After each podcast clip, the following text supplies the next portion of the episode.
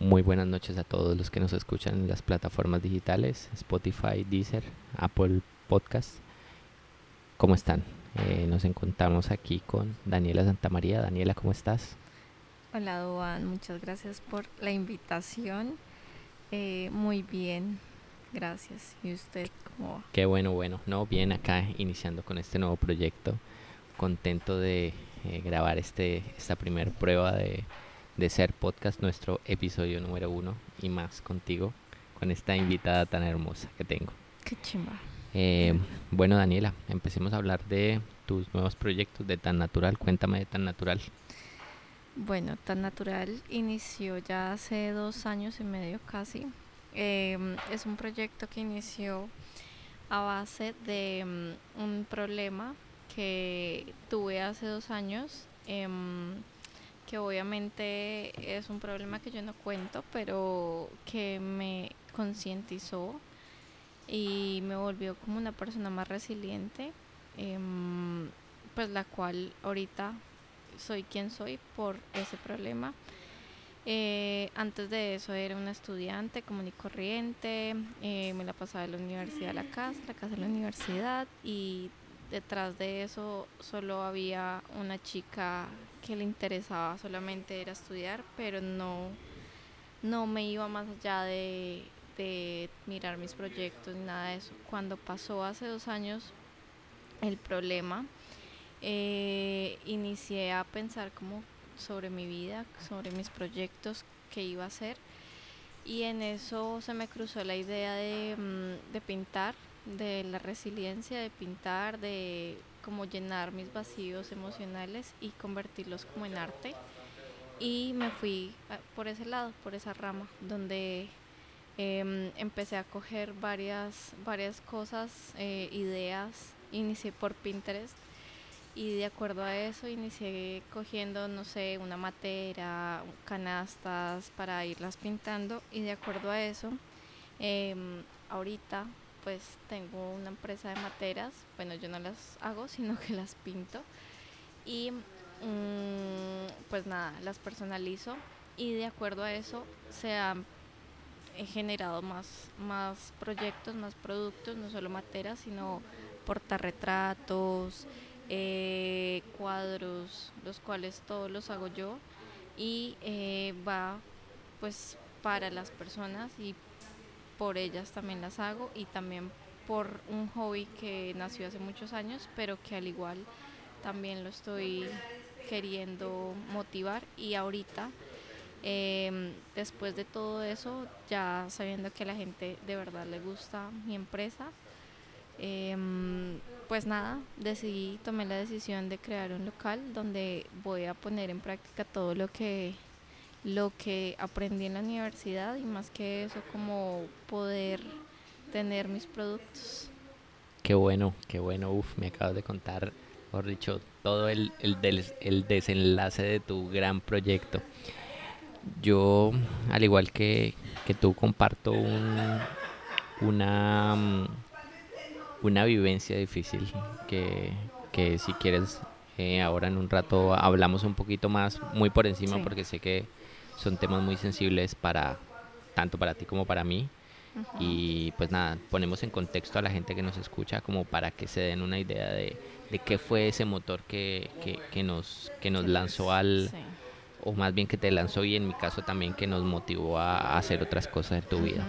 Y bueno, en, en, ese punto de cómo empezaste, o sea, te sucedió lo que te sucedió, eh, ¿qué fue? O sea, te encontrabas en tu casa eh, mal, en un mal estado y dijiste como, bueno, ¿cómo, fue esa?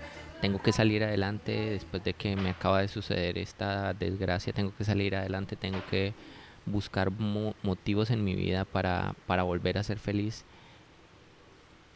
¿Fue de esa manera como sucedió o solamente tú ya venías con, con en tu cabeza, eh, digamos que rondando el tema de quiero hacer una empresa de, de arte o, puntualmente eso fue el detonante como tal?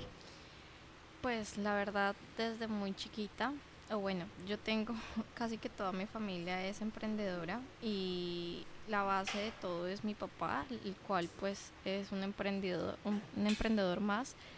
que ahorita tiene una empresa de transporte privado. Desde ahí inició todo, porque pues también le inculcó eso a mi hermano y él también tiene o tuvo su propia empresa.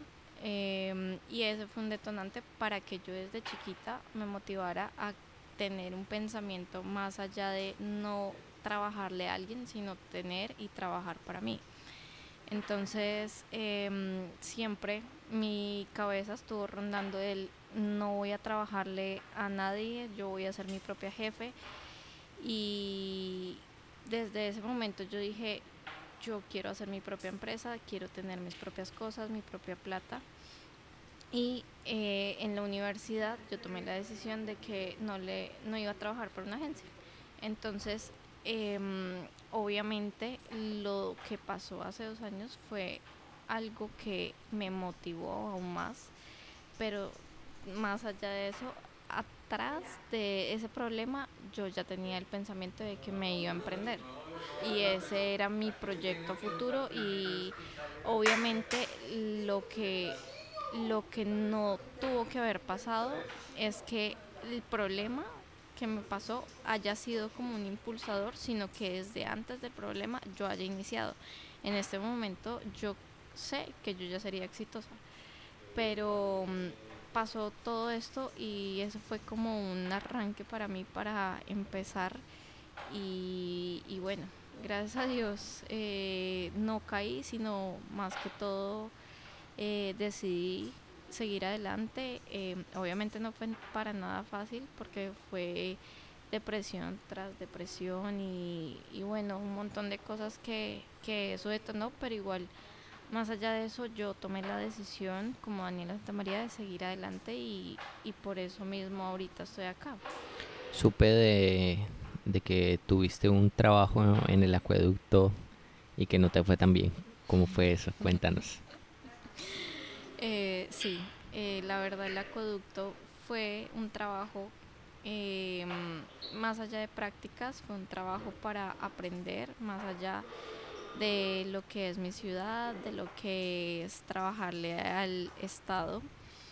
Pero el acueducto era un proyecto para trabajar em, en comunicaciones. El área de comunicaciones era el área donde yo estaba trabajando donde solamente habían dos publicistas, eh, un señor y yo.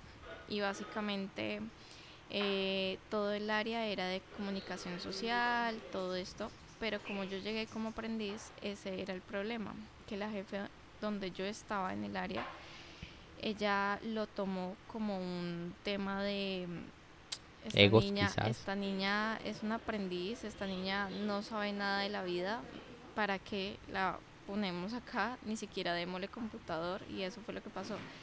Ella tomó una actitud de no le voy a dar nada a esa niña, esa niña, ¿para que Quien me la trajo, ni siquiera paguémosle un sueldo y creo que ese es un problema que ahorita en el país obviamente se está dando mucho y es que no se le está dando la oportunidad a los, a los nuevos a, a, las nuevas personas y a las nuevas generaciones que están saliendo de las universidades y pues ese, ese es el problema. Eh, obviamente no salí odiando el acueducto, siento que aprendí mucho, pero más allá siento que, que eso me impulsó a que básicamente no quiero ser como mi jefe y que por eso mismo quiero trabajar por lo mío y demostrarle a muchas personas las cuales no confían eh, a que uno puede salir adelante sin tener nada que ver con, con alguien más. Yo creo que concuerdo contigo porque eh, hay como esta mala, eh, como este mal pensamiento en las empresas y en las agencias, nosotros que somos publicistas y entendemos que hay, hay como este mal pensamiento de que, de que siempre que uno entra a una agencia o a una empresa, por obligación tiene que pagar los platos rotos y comer M, como decimos nosotros. Eh, antes de lograr hacer cosas increíbles, pero esto ya lo tienen como un como un como mandatorio, ¿no? o sea, ya no es no es como que si eres bueno te va bien y eres feliz, sino primero así seas el mejor publicista tienes que comer eh, y, luego eh, ahí sí lograr hacer cosas nuevas. Sí, sí, sí. Y, y yo creo que eso lo que hacen es eh, generar ciertas, eh, diría que en tu caso fue algo positivo, o sea, algo negativo que te sucedió te detonó en algo positivo, pero porque lo supiste canalizar, pero ahora imagínate a alguien que, ahora imagínate a alguien que, gracias doña María, ahora imagínate a alguien que, que no sepa lograr canalizar esa frustración Sí. de, de, oiga, me acaban de tratar mal, me acaban de hacer sentir insignificante. ¿Cómo creo que- demonios logro salir de esto? Hay gente que no, no tienen esas capacidades. Yo creo que eso, ese es el problema ahorita de los jóvenes y pues sí, las nuevas generaciones, donde no les dan la oportunidad, donde obviamente los hacen sentir como un rábano, porque es que básicamente es hacerlos sentir mal y no darles la oportunidad de, de por lo menos eh, sí demostrar lo que lo que uno sabe sino que pues es, es eso de que si tú sabes algo y tú consideras que puedes hacerlo pues simplemente eh, lo demuestras pero creo que no me daban ni siquiera la oportunidad de demostrarlo.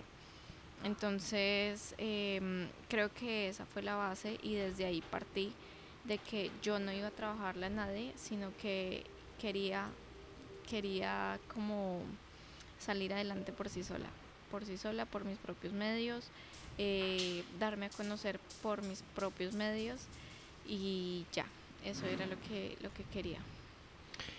Bueno, qué bueno, qué bueno que definitivamente eso también te impulsó a, a lanzarte en, en este mundo de los emprendedores. Sí. Justamente aquí estoy yo en este podcast hablándoles por primera vez con un poquito de nervios y con un poquito de susto, pero, pero de eso se trata, de, de que el susto a veces lo que hace es animarte y, y volverte un poquito más valiente y, y concentrarte en que, en que lo que no da susto no emociona y lo que no emociona no vale la pena. Sí. Entonces, eh, nada, qué bueno, qué bueno. Yo creo que por eso, el, gracias a Dios, tu, tu, el, el nombre de tu, de tu podcast te, te, te da a conocer porque tú eres una persona la cual demuestra quién eres y eso te hace ser. Entonces, eso es lo que, lo que me trajo acá a estar contigo. Qué bueno, qué bueno, Dani. Bueno, cuéntame cómo fue tu, tu periodo en la universidad. Cuéntame de eso. ¿Cómo, cómo te veías? ¿Cómo fue? eh, iniciaste tu carrera y luego dijiste, ¿será que sí? ¿Será que esto me va a ayudar? ¿Será que esto sí es lo mío? ¿Será que no es tan lo que me gusta? ¿Cómo, cómo la- fue?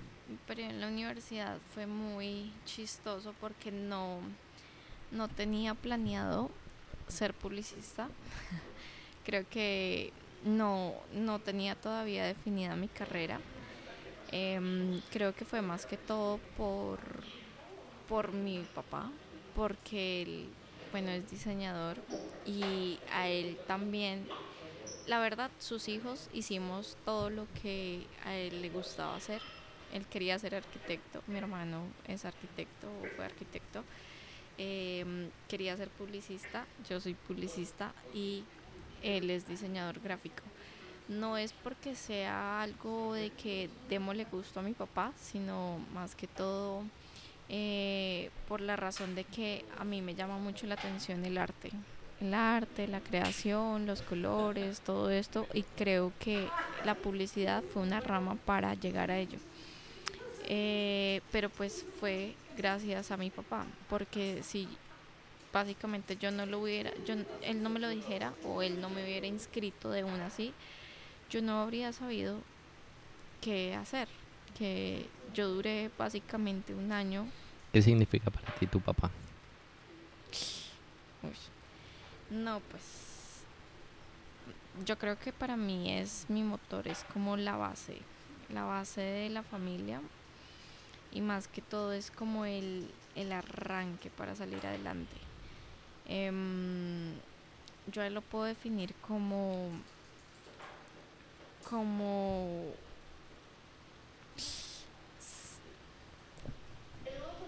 no sé, como guerrero, guerrero, porque pues también básicamente ha salido adelante de muchas.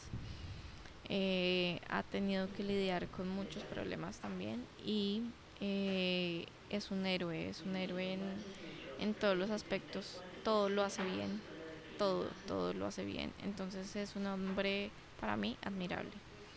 Mm, y es la base, es la base de mi familia, es la base de, de lo que yo hago y me defino por mi papá. Mi papá soy yo.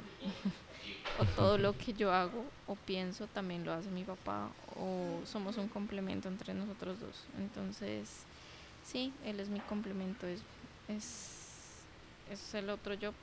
Es un Daniela, pero en nombre. eh, ¿Cómo ha sido tu vida?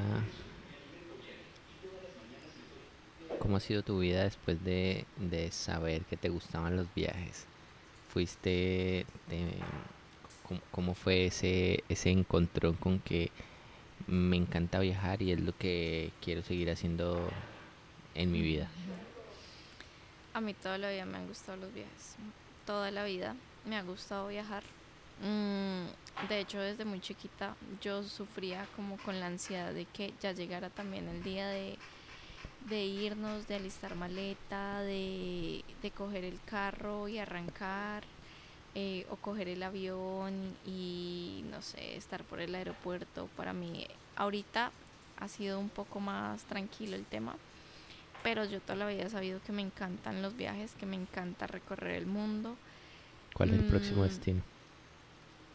El próximo destino. em, nacional Yopal.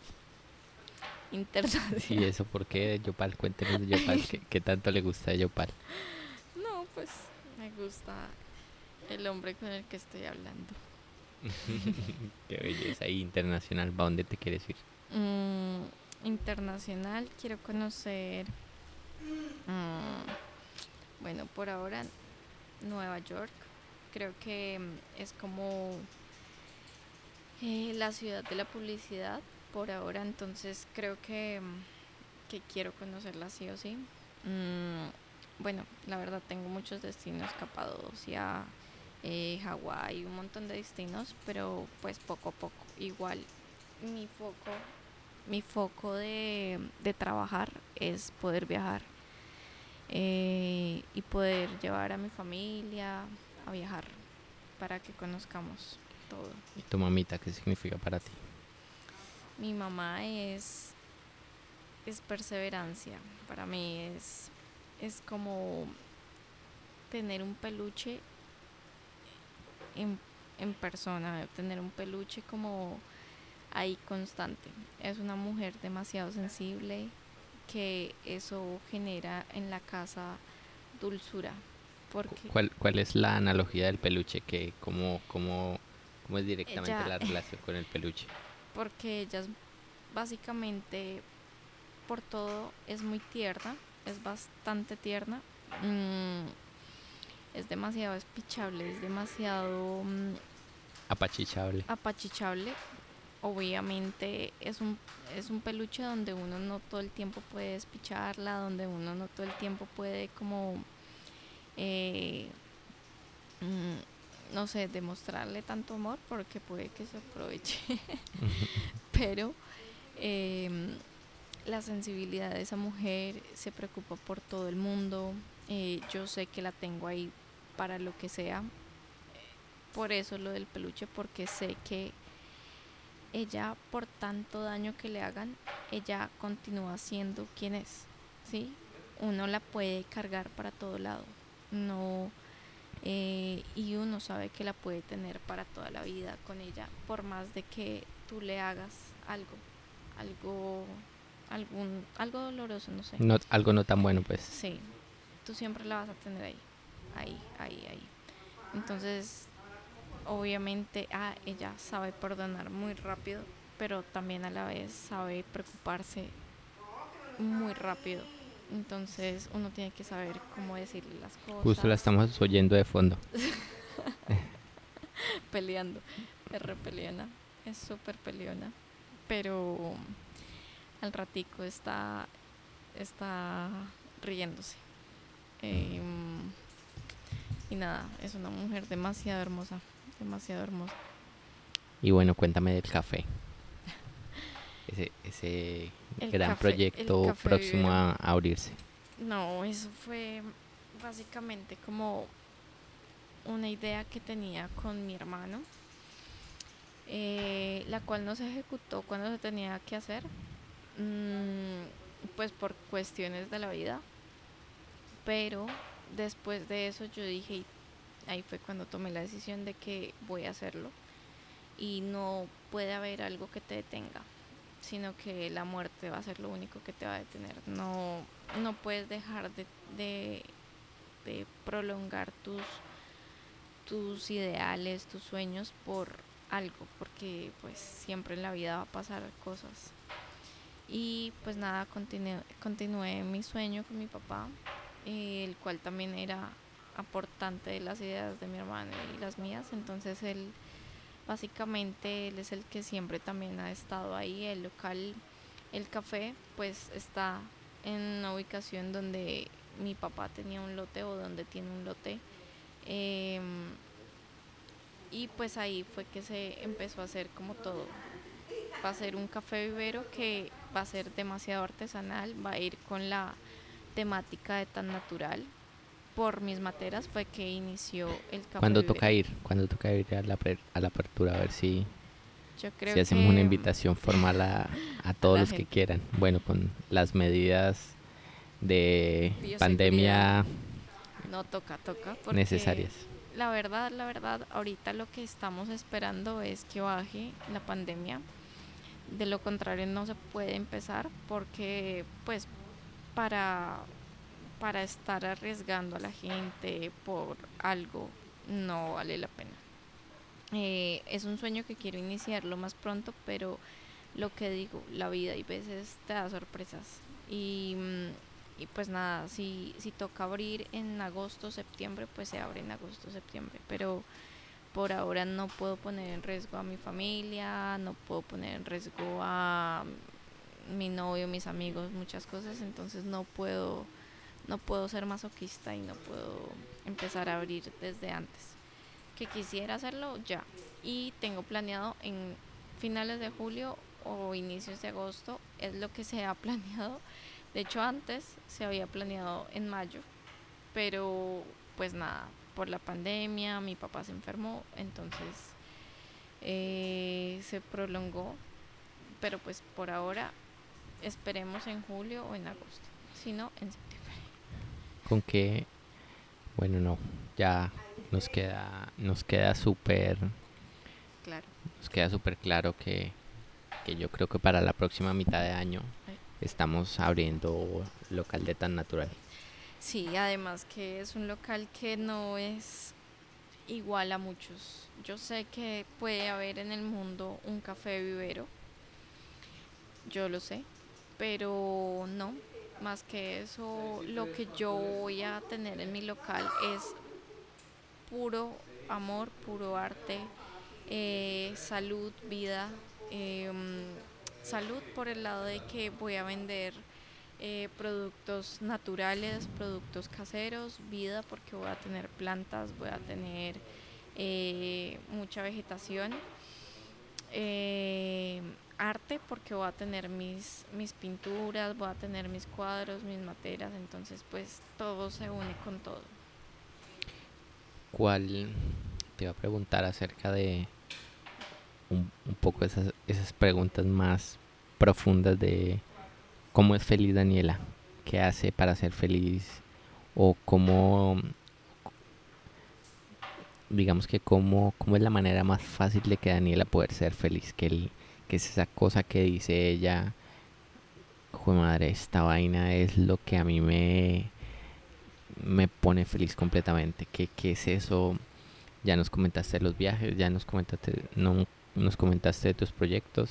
¿Qué es eso que a Daniela la pone, mejor dicho? Y que sea desde el fondo de tu corazón. Uy. Pues mm, yo soy muy simple. soy muy simple a la hora de decir eh, qué me hace feliz. Para mí la felicidad es ser quien soy, ser yo y que la gente me acepte como soy.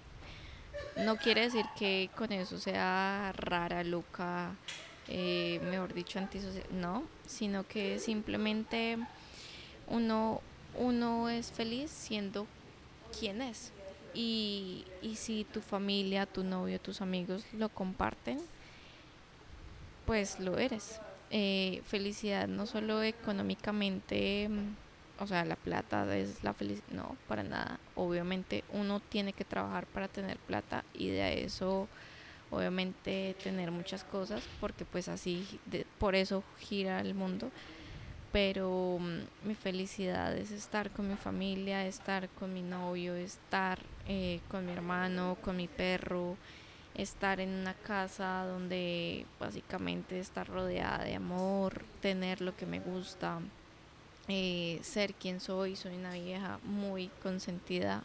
Em, sí, me gusta como comer saludable y ha sido crítica de, muchas personas, pero eh, sí me gusta comer saludable, obviamente como poquito. Mm, sí, ser quien soy y que la gente lo acepte, que la gente realmente mm, no sea, yo no sea crítica de la gente, porque pues no, pero sí por lo menos que la gente acepte quién soy y yo de la misma manera aceptar a la gente y esa es mi felicidad, nada más. Alguna vez escuché una frase que me hizo mucho sentido, que decía, yo no sé si la escuché en un libro, en redes sociales, en el estado de alguien, en una imagen de, de religión o una tía que me envió una cadena, no recuerdo exactamente de dónde la escuché, pero la imagen decía la felicidad antes de la felicidad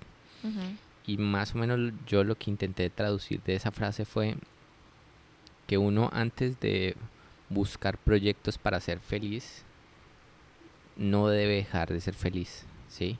Entonces, no sé, eh, digamos, si mi felicidad es eh, irme de viaje, eh, no sé, irme a conocer Capadocia, que te gusta a ti. Eh, si mi felicidad es esa, como yo lo que puedo hacer es antes de irme del viaje, o sea, no, no, que, no que sea un fin como tal estar en el viaje porque solamente serías feliz 10 días, que sería el, el, el, viaje del momento del viaje. y luego estar triste porque te vas a quedar nuevamente no sé cuántos meses en Colombia, sino lo que decía era felicidad antes de la felicidad, o sea, intentar que todo lo que estés haciendo en pro de algo, eh, en pro de un negocio, en pro de un viaje, también te lo aprendas a disfrutar. Totalmente. Porque, porque al fin y al cabo, si uno, si uno, a mí me encanta viajar y me pasa que cuando llego a Colombia me deprimo, porque sé que volver me representa, joder madre, quiero volver a salir otra vez y como que esa frustración de ok, hay que ahorrar, hay que dejar cosas organizadas. Eso pasa, o bueno, eso a mí no me pasa, pero yo considero que eso pasa cuando tú no estás haciendo las cosas que realmente te gustan. Digamos, yo, eh, en mi caso, mm, yo sé que tengo la capacidad y las opciones y el dinero para poder viajar, pero tú sabes que no vas a viajar todos los días de tu vida.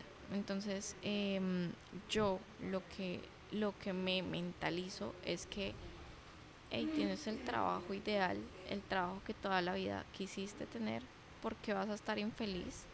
Sí, eso también es un viaje, o sea, eso también para mí es como un estar viajando en un sueño donde básicamente tienes o tienes que estar feliz, donde tú vas a tener tu plata, vas a tener tu dinero, vas a tener la gente que quieres para trabajar contigo Mm, y pues si puedes viajar o no puedes viajar, pues no pasa nada, pero eh, durante el proceso, mientras el viaje, pues hacértelo menos, donde tu trabajo o estar con tu familia o estar en tu hogar, que sea una chimba, o sea, que Disfrutar sea el camino, totalmente, o sea, no digamos, solamente la meta.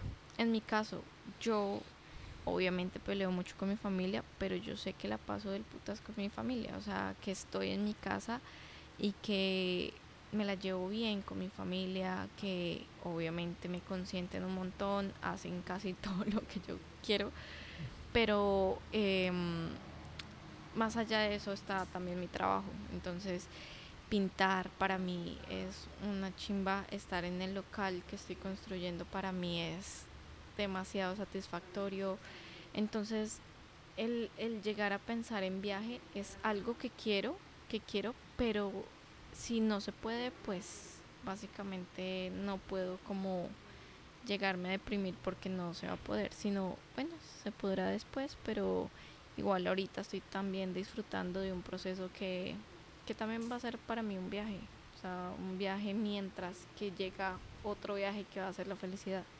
Pero por ahora estoy en un momento feliz. Sí, Hacérselo sí. uno ameno. Sí, yo, yo creo que uno, uno siempre alrededor de su vida va y, y uno le hace sentido esas frases eh, cuando le dicen a uno esos memes de eh, cuando estábamos en el colegio no sabíamos que éramos felices y, y definitivamente lo éramos, Lo éramos, sí. no nos dábamos cuenta, pero mm, ahí es donde uno piensa, bueno, seguramente en ese momento también teníamos preocupaciones, que no son las mismas de ahora, que de pronto eh, la preocupación era, pues madre, ¿cómo voy a hacer la tarea de matemáticas sin saber absolutamente nada? Igual la vida siempre va a terminar siendo así, la vida siempre va a terminar siendo eh, un, un gran conjunto de cosas que superar, temores que vencer Ujú. y mm, lo importante es aprender a darse cuenta de que así es completamente la vida, que nunca vas a estar en una posición 100% estable donde no vas a tener No, problemas, ajá. porque a veces puedes estar completamente pleno, pero le vas a ver problema a lo que no tiene problema. Y la perfección nunca se va a encontrar. Uno siempre quiere tener todo bajo control. Quiere tener todo perfecto, eh, económicamente, con la familia, con el novio, pero algo en algún momento se tendrá que descarrilar. O sea, ya sea... Uno se hace bullying a sí mismo. Sí, Cuando todo está bien, uno mismo se hace bullying para que algo esté mal. para que algo esté mal. Entonces, ¿para qué? Para que uno se amarga creyendo que o, o buscando la perfección. ¿Para qué? Simplemente viva su vida, esté tranquilo y disfrute el proceso que lleva. Ya, si tú, si tú la pasas rico con tu novio, disfrútalo.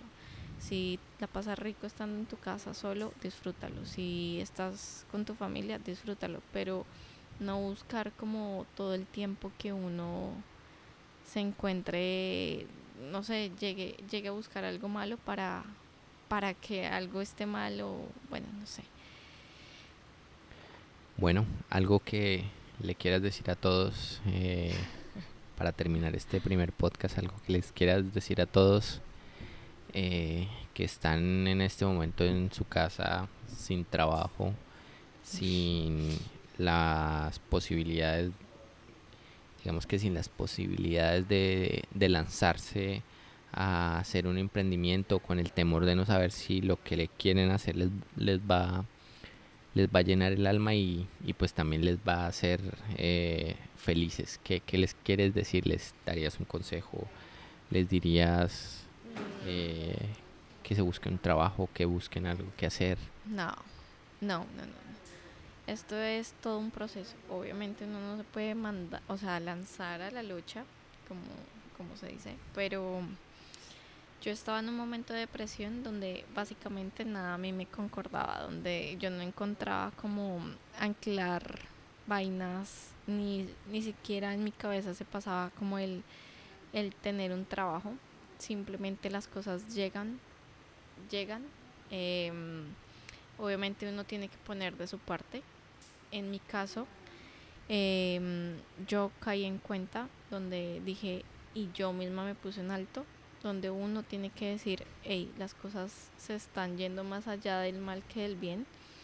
Entonces uno tiene que mm, poner un alto y decir, hey, vamos a seguir adelante, vamos a poder hacer muchas cosas, si no consigues un empleo, listo, ponte así sea a vender empanadas en una esquina o a vender revistas son lo que sea. Pero es cuestión de no quedarte quieta, sí. Sí, lo hiciste. Sí, lo hice. ¿Qué fue lo que más aprendiste de eso?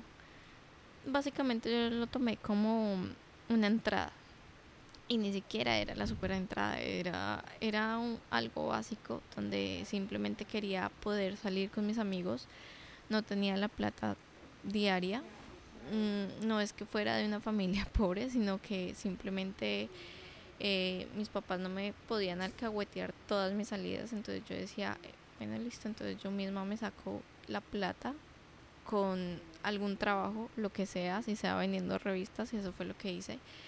Eh, de esas revistas de Saison, Nova Venta, Esica, lo que sea.